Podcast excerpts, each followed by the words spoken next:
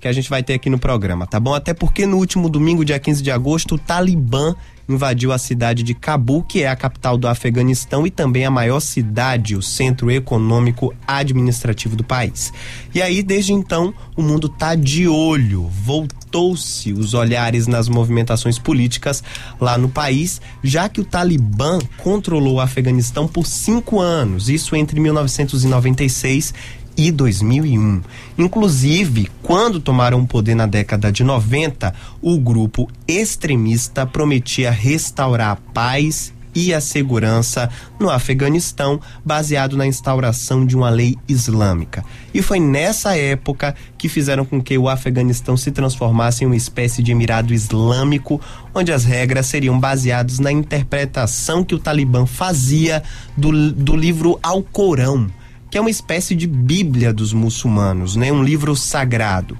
Por causa disso, quando o Afeganistão foi controlado pelo Talibã, as mulheres, por exemplo, eram impedidas de sair de casa se não estivessem acompanhadas de um homem, eram proibidas de estudar e trabalhar, o uso de burca passou a ser obrigatório e os ladrões tinham as mãos cortadas como punição. Verdade, João. E este ano, depois que os Estados Unidos mantiveram a decisão de, de Donald Trump de retirar as tropas do país entre maio e setembro, não demorou muito para que, bem neste período, começassem as manobras dos talibãs, que, sem muito barulho, conseguiram organizar uma tropa com 85 mil combatentes, mais do que tinham lá há 20 anos em julho, eles já tinham tomado metade do território afegão. E no início deste mês de agosto, praticamente todas as grandes cidades foram dominadas pelos extremistas. Pois é, Sérgio, o clima de medo lá no país, pelo que a gente está acompanhando nos noticiários, é muito evidente. As coisas lá já estão diferentes, hein? Existe um receio de que os direitos humanos voltem a ser extremamente desrespeitados por lá. E para entender, inclusive, melhor dessa história toda, a gente vai bater um papo com Alexandre Pires, que é professor de Relações Institucionais do perdão, ele é professor de Relações Internacionais no IBMEC e doutor em Sociologia pela USP. Doutor Alexandre Pires, boa tarde, obrigado por ter aceitado o nosso convite para bater um papo sobre um assunto tão extenso e pouco debatido é, por nós brasileiros. Boa tarde, João. Muito obrigado pelo convite. Espero espero colaborar e reforçar a sua enquete, né? Os resultados dela aí. A gente está de olho lá na enquete de ouvidos atentos aqui para o bate-papo, viu, professor? É, na abertura da, desse nosso bate-papo, a gente traz assim um resumo, né, desse assunto, que é um assunto extenso, né? Até porque o Talibã já comandou o Afeganistão aí já há 20 anos. Para começar esse bate-papo, eu quero saber do senhor Primeiro, para que os nossos ouvintes entendam o que é o Talibã. Bom, o Talibã ele é, digamos, uma corrente é, é, política é, e religiosa. Né? É uma visão, é, digamos, dos grupos que compõem ali as forças políticas do, do Afeganistão, uma visão muito próxima do que nós temos no vizinho Irã, só que ainda mais radicalizado, uma visão de um Estado teocrático, ou seja, um Estado regido ali por, por, por, por princípios religiosos, né? não só é, regidos pelo, pelo Corão, mas também pela Sharia, né? que é um, um outro corpo de leis, que seriam leis aplicadas ao dia a dia, como ocorre no Irã, só que numa interpretação, numa chave ainda mais extremista, né?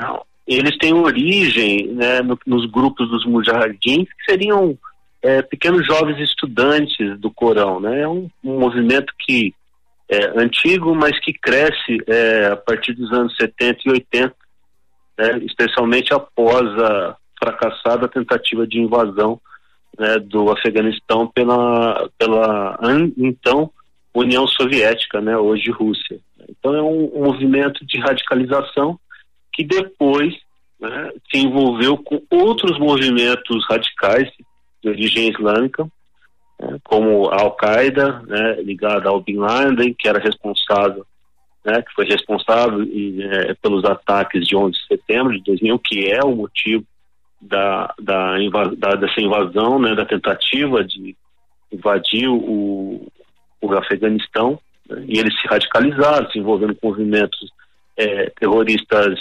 sauditas, entre outros, paquistaneses, né? Então, o, o, o, Talibã é essa uma corrente político-religiosa de radicalização né, é, política. Posso dizer, é, professor, que existe nisso também um interesse econômico? Ou isso é, é coadjuvante nessa conversa? Não, é um, é um país, é, claro, acometido aí por tantas guerras e confrontos, né, ao longo é, das últimas, do último século, né, mas também não só, uma região de bastante confronto é, por séculos, só que é uma região muito rica, né, é uma região é, localizada estrategicamente, né, ou seja, quando há o primeiro interesse ali, é, um, um dos momentos em que a Rússia, a União Soviética tenta a invasão, ela está tentando completar um grande projeto é, de, digamos, imperial que tinha começado lá no século XVII, né, com o Pedro, que era a tentativa da Rússia, então é, é, a, a Rússia czarista, né, de chegar e ter um porto de água quente no Índico, né? Então, para isso eles tinham que atravessar aqueles países das estepes é, eurasianas e passar ali,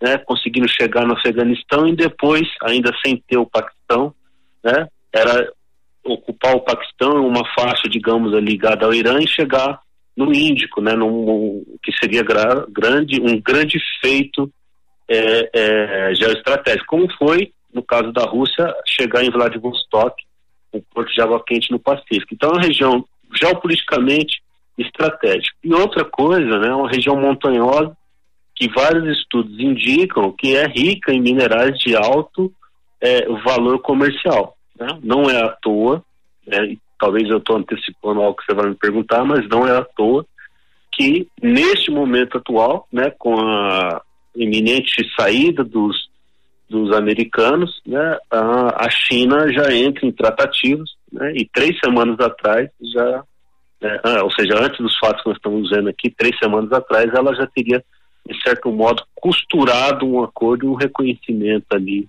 dessa futura eh, tomada do poder que ocorreu agora essa semana. Pois é, professor, essa é uma dúvida que realmente eu tenho e que quero saber é, do senhor. É, a saída das tropas americanas de lá é, proporcionaram que isso acontecesse da forma com que aconteceu. Isso foi uma decisão que foi tomada pelo presidente Donald Trump. Joe Biden foi eleito presidente dos Estados Unidos e manteve o acordo que foi firmado entre os dois governos, né? E aí, a, o, o período, como a gente já disse aqui no programa, para a saída das tropas era entre maio e setembro. E olha só, assim que as tropas começaram a sair em maio, o, o Talibã já começou a se articular e agora, antes de setembro começar, a gente já tem aí a maior cidade de lá é, sobre, sob o controle, sob o controle do, do, do Talibã.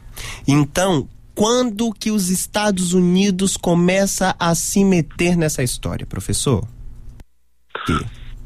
Bom, é, a sinalização de que o, os Estados Unidos fariam uma retirada das suas várias operações no Oriente Médio já vinha como você disse, sendo dadas e executadas pelo governo anterior de Donald Trump. É, mas se nós olharmos as cenas de agora com aquilo que nós vimos, por exemplo, no Iraque, nós vemos que aquilo que aconteceu no Iraque é uma típica saída de tropas depois né, de uma razoável estabilização político-militar de um país. É, então, a saída, por exemplo, do Iraque foi uma saída que não levou a isso, né? digamos, não foi uma saída que jogaria pelo ralo anos de combate e guerra para desarticular é, aqueles países, seja o Iraque, né, seja o Afeganistão, como é, campos de treinamento né, de forças terroristas que fizeram vários ataques, não só a, aos Estados Unidos, né, mas também vários ataques como os que nós vimos na Europa, no metrô de Paris, também Londres, entre outros. Tá? Então, No caso do Iraque, por mais que a, a operação não tenha sido um sucesso estrondoso, né, eles saíram de lá é, uma, digamos, uma situação muito mais estabilizada. A questão agora é porque a, a saída é, que ocorre sobre o Joe Biden, né, observando ali as intenções políticas que já haviam sido firmadas durante o governo Trump, ocorreu a despeito de qualquer estabilização. Pelo contrário, como você mesmo está colocando, ou seja, é, o processo de desestabilização se acelera, né? E aí eu, a, a, tentativa de saída, né, teria que ter sido adiada ou revista, né? A gente está Tô ouvindo, professor. A gente está batendo um papo com o professor Alexandre Pires, que é professor de Relações Internacionais no IBMEC e doutor em Sociologia pela USP. Doutor, é... a gente passou aí, o Afeganistão passou 20 anos sem ter o controle, né, do... A gente sem ter o controle, fora do controle talibã. E de repente, de repente digo, 20 anos depois, eles já estavam estruturados o, o suficiente para retornar esse poder, como fizeram. Como explicar isso? Bom, o Afeganistão ele é um país com vários contatos é, fronteiriços com, com, digamos, potências é, que não teriam, digamos assim, muita, muitos escrúpulos em boicotar a operação. Por exemplo, se nós imaginarmos a Síria, né, a posição dos Estados Unidos na guerra da Síria era uma, a posição da Rússia. Sim? Pode continuar, professor. É, a posição da Síria, da, da, Rússia com relação à Síria era uma e a dos Estados Unidos era outra, e a Rússia né, abastecia uma das facções combatentes com armas e recursos. Né? Nada disso é impossível também de nós vermos ocorrer ao longo desses anos é no caso do Afeganistão. Porém, o Afeganistão tem uma diferença. Ele faz fronteira direta e longa né, com o Irã, né, que é um país que está embargado, bloqueado né, economicamente né, há, há, muitos anos né, pelos Estados Unidos. Então, o que é muito provável é que ao longo desse período, essas forças talibã elas se retiraram para zonas de maior de, de, de difícil acesso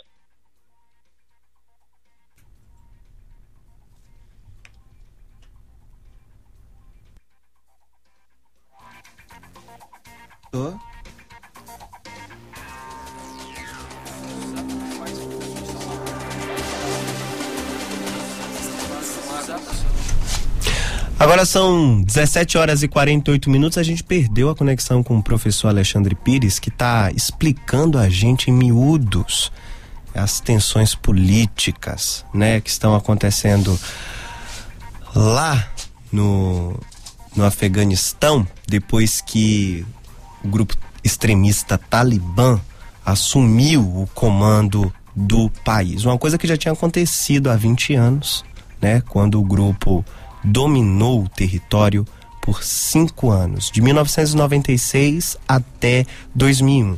nessa história tem muita coisa que às vezes passa despercebido por todos nós, que são as tensões políticas, são, a, são as questões econômicas, né, e que diz muito também para o mundo inteiro. Quer dizer, a gente está vendo a história acontecer, as pessoas tentando fugir, né? As pessoas tentando fugir do lugar em que nasceram, as mulheres tomadas pelo terror, as famílias com que têm, né, pa parentes fora do país, preocupadas, procurando refúgio, e a gente aqui assistindo a tudo isso e se perguntando por quê? Você quer as respostas? Escuta o programa. Aqui nesse bate-papo com o professor Alexandre Pires, a gente está tentando esclarecer. Professor, perdemos a conexão, mas vamos retomar a nossa conversa, porque tá, tá muito legal. Bom, como eu dizia, né, esses grupos, como eles se escondiam nessas montanhas, isso dava uma vantagem tremenda. Lembra muito o que ocorria no Vietnã, né, quando os Vietcong se escondiam lá nas matas, em túneis, né? Difícil acesso. Nós temos uma situação, ainda que geográfica, muito diferente, mas uma capacidade de resiliência né, dessas tropas é, de combate talibã muito grande. Né? E, claro, essas cenas de escapada, de fuga, de descontrole também, como nós vimos aí, foram é, sempre comparadas agora com a saída de Saigon. Então, o ponto, né, João, é que é um território de difícil ocupação e com muitos é, países que são oponentes geopolíticos ao, aos Estados Unidos, fazendo fronteira ou tendo acesso, podendo abastecer esses grupos com armamentos.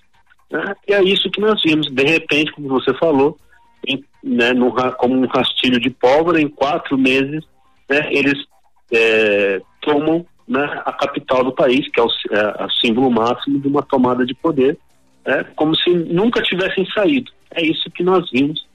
E, claro, algo agora que vai ser muito difícil de reverter. Professor Alexandre, da primeira vez em 1996, quando o Talibã tomou o Afeganistão, houve inclusive um certo apoio da população que já estava vivendo um momento de conflito para que o grupo de fato assumisse eh, o, o comando do país. Né? Nesse momento agora, 20 anos depois, quais são as principais diferenças que o senhor percebe em relação a isso? Até porque o Talibã é, emitiu um comunicado dizendo que demonstrando, né, que a forma de lidar com o poder dessa vez vai ser diferente. Quais são as principais diferenças que o senhor percebe de 1996 para 2021 e dá para acreditar nessas diferenças, professor? Bom, os grupos que apoiaram, né, eles vão ser sem dúvida justiçados, né? Ou seja, isso já deve estar em curso já há relatos de que isso está em curso. Né? Então, é, os, os, apoiadores, né, os afeganistãos que apoiaram ah, essa missão americana, né, eles vão ser justiçados é, é, sem nenhuma piedade. A grande diferença hoje nesse jogo todo é China. Ou seja, o Talibã já se sentou com a China três semanas atrás e já costuraram alguns termos ali dessa tomada de poder. Ah, ou seja, é claro que é, a China né, não vai lá exigir do Talibã respeito a direitos humanos ou direitos de minorias ou de mulheres, né? mas pode funcionar como uma força de estabilização, como ela faz em vários lugares que ela tem buscado é, aumentar o seu domínio, seja na África, seja na Ásia. Né? Então, é muito provável que agora haja uma certa é, é, um certo cuidado com a, a, essa exposição mediática, né, de, de esquartejamentos, enforcamentos, né, a, tentar reduzir ao máximo o relato de é, casamentos com, com crianças, né, de estupros, tudo isso né, vão tentar abafar. Né. Talvez recebam o, o apoio chinês ali numa tentativa de implementar esse, uma tecnologia para montar esse Estado teocrático que eles pretendem.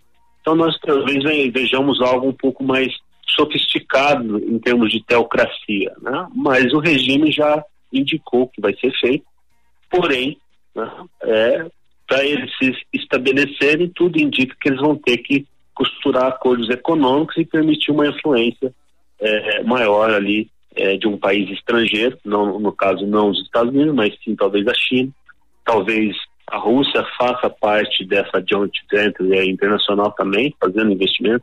É, o Irã encontre no Afeganistão talvez uma forma de contornar os bloqueios. É, e aí essas forças todas tentem, né, é, de certo modo, manter a coisa de uma maneira um pouco mais comedida. Né? Mas nós não podemos esperar nada diferente no sentido é, daquele extremismo e daquela violência com os grupos né, e com as tribos rivais. O, o, difícil de nós entendermos é que não é um país dividido só em termos nacionais, todos somos afegãos. Ali dentro existem várias tribos e uma parte dessas tribos são essas que se agregaram ali e, e formaram essa grande corrente que nós chamamos de Talibã. E existem outras tribos que nunca entraram nessas correntes. Né? E essas tribos são facilmente identificáveis pelos grupos, né? é, tanto porque elas têm um, suas aldeias, suas localizações, suas cidades principais, quanto também muitas vezes elas têm pequenas diferenças étnicas. Né? Não, não, né? Os Pashtuns são a principal etnia ligada ao Talibã, as outras etnias não estão ligadas. Então é um conflito que vai ter uma dimensão étnica também e é, por óbvio, né, um, um, um facilitador esse tipo de extermínio e genocídio. Professor, para encerrar o nosso bate-papo, eu quero saber a sua opinião em relação ao que esse momento em 2021 demonstram pra, demonstra para todos nós que estamos aqui no país, observando Bom, né, os acontecimentos lá. Primeiro é uma tragédia humanitária, né, João? É, as cenas é, visíveis já são bastante é, excruciantes, né? É, várias pessoas ficaram chocadas, né? as pessoas sabem o terror que tem sido é, para aquela população esse, essas várias revoluções de estilo islâmico, não é a primeira, né? já ocorreu ali nos anos 70, 80, ou seja, é recorrente. 96 foi um momento de vitória do Talibã, mas eles já tiveram algum sucesso. Tá? Por outro lado, uma indignação enorme, né? ou seja, muitos é, é, estudiosos né, e críticos dessa saída bastante atabalhoada dizem que é, a manutenção de um contingente mínimo de tropas americanas, né, que realmente não estavam morrendo, não estavam sendo atacadas, é, seria suficiente para manter uma, um fator de estabilização. Né? Que, claro, as respostas do Joe Biden para justificar a, a, saída e da maneira que foi feito, que foi uma, um, né, algo que, digamos, beiro vergonhoso, além de, de do aspecto calamitoso, é, é também algo que vai ser, que vai acompanhar esse nosso ano, né, vai acompanhar toda essa presidência do Joe Biden, é, porque é, para os americanos isso e para a comunidade internacional, especialmente a Europa, que agora volta a ficar na alça de mira de movimentos terroristas, né, é algo inexplicável. Ou seja, a manutenção às vezes de 5 mil homens, né, só imaginar que no Japão na Coreia do Norte tem mais de 50 mil, mais de 40 mil, ou mesmo na Alemanha, que tem mais de 30 mil, né, desde a Segunda Guerra Mundial ou desde a Guerra da Coreia em 50, é, a manutenção ali de talvez 5 mil homens né, no, no, no Afeganistão, com baixíssimo risco de, de, de hostilidade, né, teria mantido uma estabilidade né, e feito com que esse processo, mesmo a, mesmo a transição e, a, e a, o retorno do Talibã como um partido político, né, algo viável, né, sem esse perigo de, é, de, de, digamos assim, de um grande desastre humanitário. Então, assim, é um ano que nós vamos, um, um ano ou mais dois anos, pelo menos, que nós vamos ficar é, olhando, né, boca aberta, o que o Joe Biden decidiu, a sua presidência assombrada por, por isso, né, e a comunidade internacional recebendo né, vídeos e relatos é, de atrocidades, sem dúvida, por algo que seria evitado né, é, com uma pequena fração ali do orçamento é, trilionário que foi investido nesses últimos anos. Então, é um momento de lamentar e esperar né, que o, o resultado não seja é, tão horrível como nós sabemos que será. Professor Alexandre Pires, é, é isso que a gente tem que esperar mesmo, que não seja mais catastrófico do que já foi, né? Obrigado pela sua participação por esse bate-papo especial aqui pro programa Altos Papos, viu, professor? Eu que agradeço, João. Agradeço o convite e estou à disposição para outros altos papos.